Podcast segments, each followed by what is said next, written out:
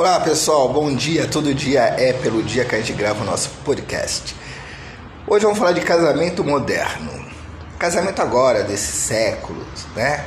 Desse, nessa nova amplitude do casamento. Pessoal, o que, que é um casamento?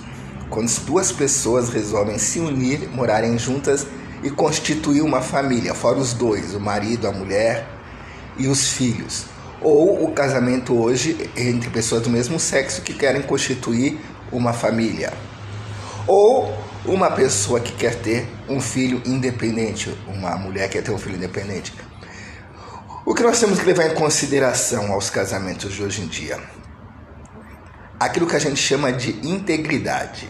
O que, que seria uma integridade? Integridade é você respeitar um ao outro, dar o espaço para cada um não invadir um espaço do outro, porque lembre-se, um vem de uma família, outro vem de outra família. Então são duas criações diferentes que se encontram. Então é preciso ter paciência e ter compreensão. Agora, acima de tudo, é preciso de ter a necessidade de fazer isso, né? De querer mesmo isso daí. Não é simplesmente vamos se juntar, vamos se unir, vamos se casar, vamos para a igreja, vamos é, para um templo religioso ou para ir para uma casa de umbanda, de candomblé, casar. Não. Casamento tem que ser uma coisa de integridade. Os dois se unirem, se unirem no ideal de que é constituir uma família e ficarem juntos. Sim, até a eternidade, isso vale sim.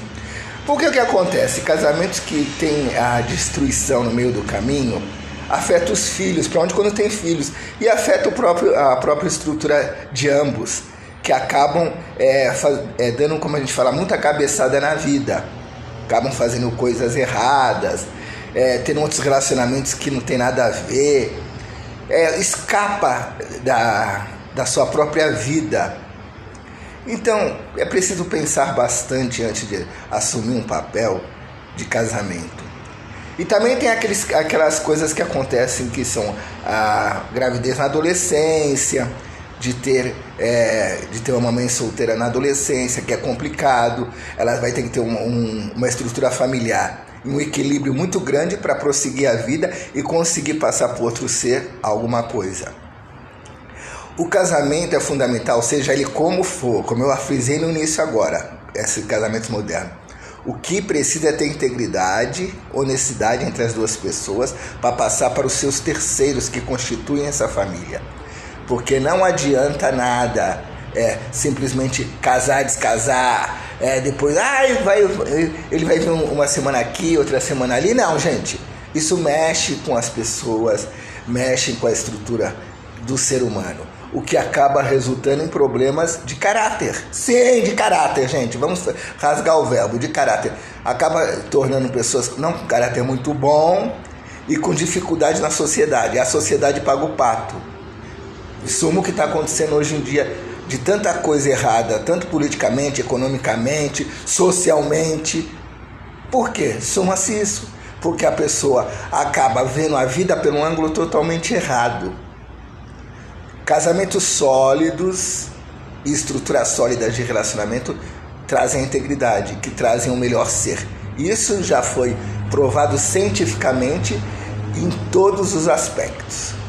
Então, gente, quando forem casar, por favor, casem para a eternidade. Para que aqueles que vão ter filho não sofram com essa divisão de história de duas pessoas e aprendam a ceder. O casamento é ceder. Se vai casar, sabe que vai ter que ceder. Não, por exemplo, não dá para casar e viver com vida de solteiro. Não dá para casar e ficar na farra. Não dá para casar e encher a cara de cachaça. Não dá para casar e ir para casa de vez em quando. Não, gente, casamento é coisa séria. A pessoa que quer casar, ela tem que ter a noção de que é assim que funciona um casamento entre duas pessoas. Seja que tipo de casamento for. Não é só para um, não, é para todos os tipos de casamento. Certo?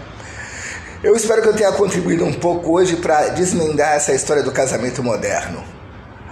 Um abraço, ó, não esqueçam, hein? RS Dicas está lá no canal no YouTube também.